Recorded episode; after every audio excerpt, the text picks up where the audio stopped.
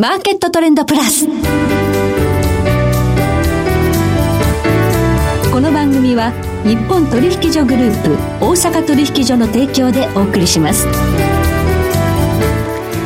皆さんご機嫌いかがでしょうか？大橋ひろ子ですコモディティ日経平均先物などデリバティブ取引の最前線の情報をピックアップえ今日は日本貴金属マーケット協会代表理事池水雄一さんと、えー、オンラインでつながっております、はい、池水さん。こんにちは。こんにちはもうラジオ日経でオンラインなんて初めてです。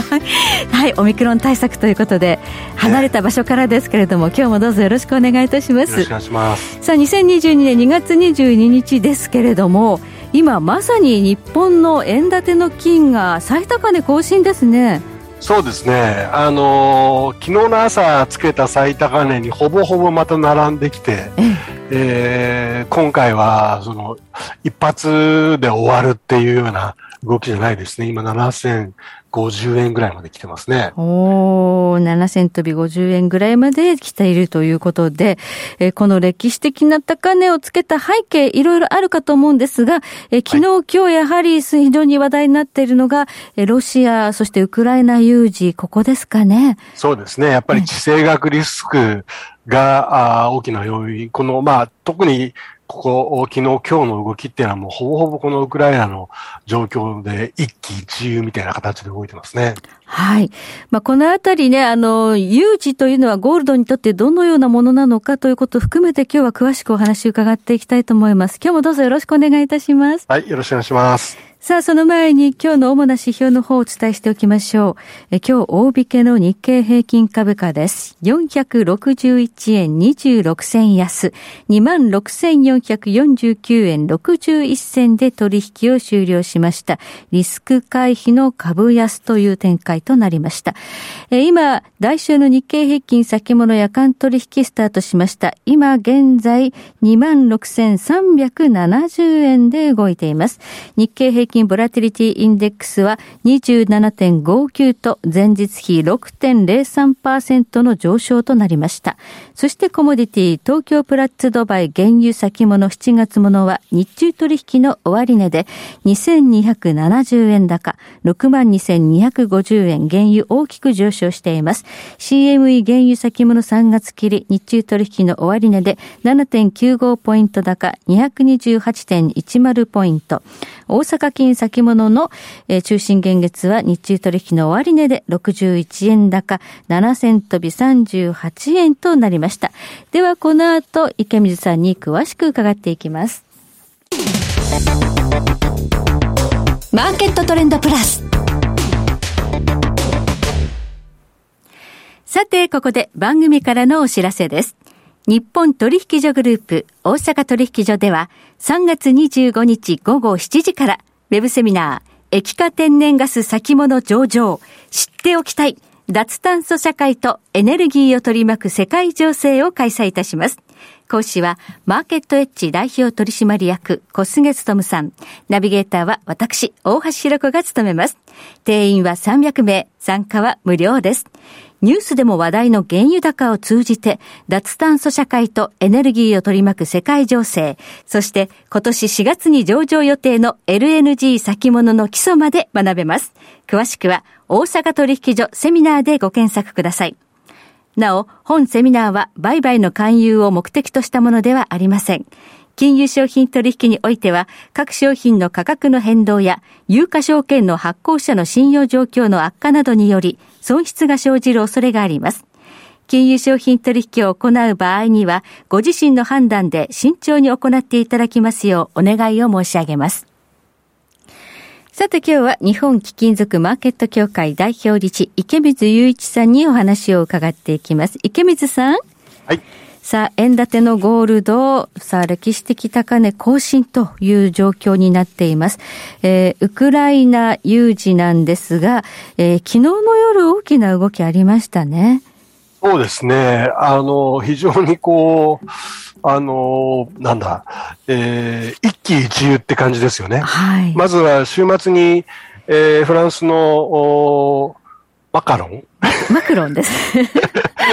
あの、大統領、はい失礼しました。大統領の、あの、仲介で、えーっと、今週にアメリカとロシアの二人の大統領が、えー会談するっていううんセットアップができたっていうんで、はいちょっと緩んだような感じだったんですね。安心感がちょっと出たんですよええね。ところが今朝朝3時頃、ちょうど僕起きた頃に、はいえープーチン大統領がですね、あの、ウクライナ東部の、はい。えー二つの、まあ、自称共和国はい。の独立を認めるみたいな発表を突然して、それでまた一挙に、えー緊張が高まり、ゴールドも1890ドル台だったのが一挙に1900ドルまた超えてですね、はい。で、その後、2時間ぐらいで今度は、そのお東部の共和国に派兵するっていうはい。ことをまた発表して、それでまた一段と上がったっていう、そういう非常に、まあ、特に今週はこのウクライナ情勢山場だと思うんで、このニュースでやっぱりゴールド動きますよね。あの、株価には下げの圧力になってるし、えー先ほど2時頃にオープンしたアメリカの長期国債のマーケットもですね、はい。えーきえーっと、土曜日、日、えー日本の土曜日の朝、えー7時にクローズした時には1.92%ぐらいだったの利回りが、はい。なんと1.86%でオープンして、今1.85%まで下がってますんではい。やっぱり、その、要は、えー避難的買い、政府平分の買いが、えー長期国債、それからゴールドに今入ってるっていう状況ですよね。米国債にも資金が流れているということですね。はいはい。えーあの、過去の事例から有事の金の場合、瞬間的に金が上がるということは経験則て則としてあると思うんですが、はい。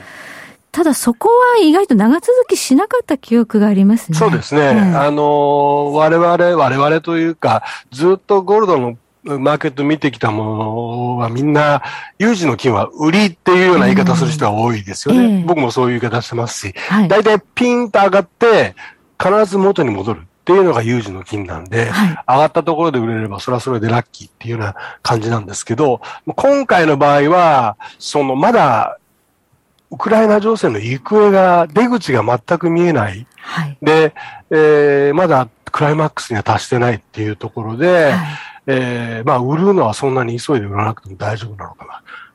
これどこまで行くかわからないなっていうのが今の正直なところですね。そうですね。西側がどういう反応に、まあ、出るのかというのがまだ読めないところがありますもんね。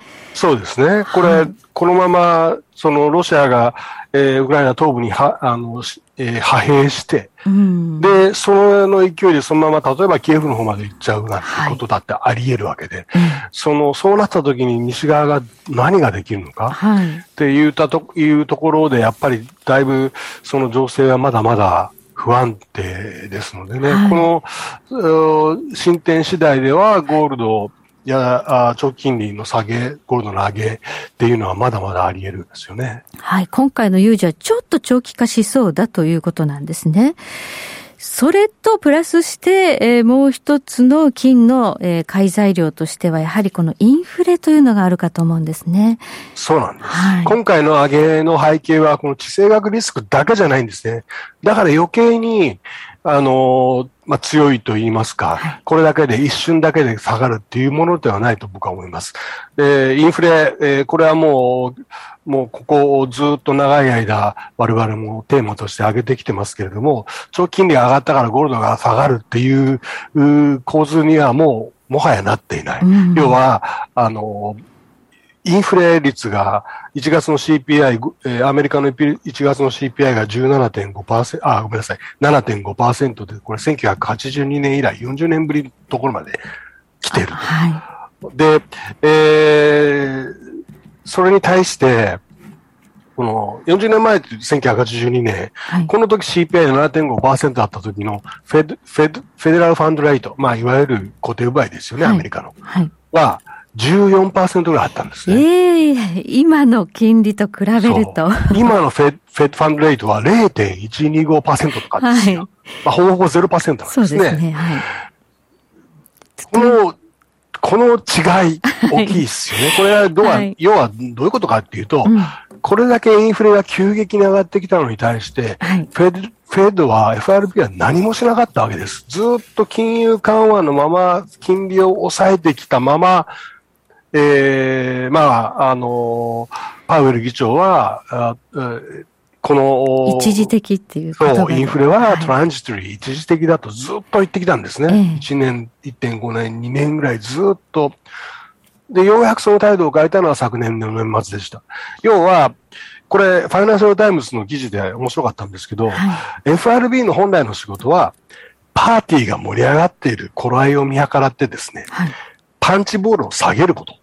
下げさせること。要はパンチボールってあの、フルーツポンチ、アルコールの入ったあの、大きなボールがあるじゃないですか。えー、パーアメリカのパーティーに行くと、はい、そこからみんなこうお、お酒取って飲むんですけど、一番盛り上がってきた時にそれをもう下げちゃうっていうのは FRB の仕事ですよと。はい、要は、時を知らせるというかですね、あの、盛り上がりすぎないように。はい。えーえー、水を差すみたいなね、感じですよね。はい。でも、今回は、その、アルコールが結構入っているパンチボールを片付け始めてもいないっていうような言い方をですね、ファイナンシャルタイムズは しててですね。辛口の、はい、記事、ねうん、いや、まあ、まさにその通りですね。だからな、今どうな、どうなってるかっていうと、要は FRB のその失策、はい、この過去1年のえー、消費の急拡大っていう規模、このは、あの、2008年の経済危機以来、初めてです、なんですよ。これだけの急激に CPI が伸びていったっていうのは。はいはい、だから、要はもう、アメリカの経済はパンデミック前に戻ってですね、で、これを、おいあの、今からインフレを抑え込んで、景気後退を招くことなくね、それも。はい。っていうことを、FRB をするっていうのは、まあ、ほぼ不可能じゃないかなと思うんですね。だからそれに対するヘッジとして、インフレに対するヘッジ、それから FRB の失策ミスに対するヘッジとしてゴールド買われてるし、まだまだ買われるんじゃないかなと思うんですけどね。はい。金高となると、なんかよく日本の地金賞の店頭には日本人の売りが、ね、いっぱい並ぶなんていうニュースありましたけど、はい、今回どうでしょうか？今まではね、そのパターン多かったんですが、今回、店頭の人間と話をしたらですね、はいいや、そんなことないよと。結構買う人も多くて、はい、その、売りが圧倒的っていう状況にはなってませんねっていう話ですから、ちょっと驚いたんですけど、やっぱり投資家の姿勢、だいぶ変わってきたのかもしれませんね。はい。ということは、あれですか、あの、円安ということが、まあ、実感として投資家さんにあって、まあ、うん、ちょっと長期的に金を持っておこうというふうに変わってきたんでしょうかね。そうでしょうね。まあ、やっぱりインフレの恐れっていうのを肌で感じてるんじゃないかなと思いますね。はい。そうしますと、まあ、今ね、あの、史上最高値を超えたみたいなところですけど、これじゃ新しいもう少し大きなトレンド生まれるかもしれないですね。ありえますね。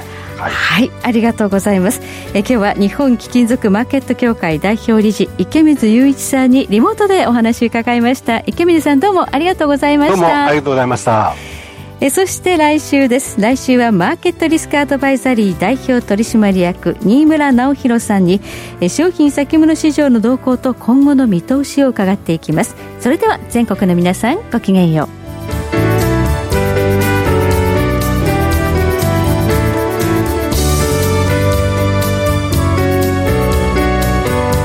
番組は日本取引所グループ大阪取引所の提供でお送りしました。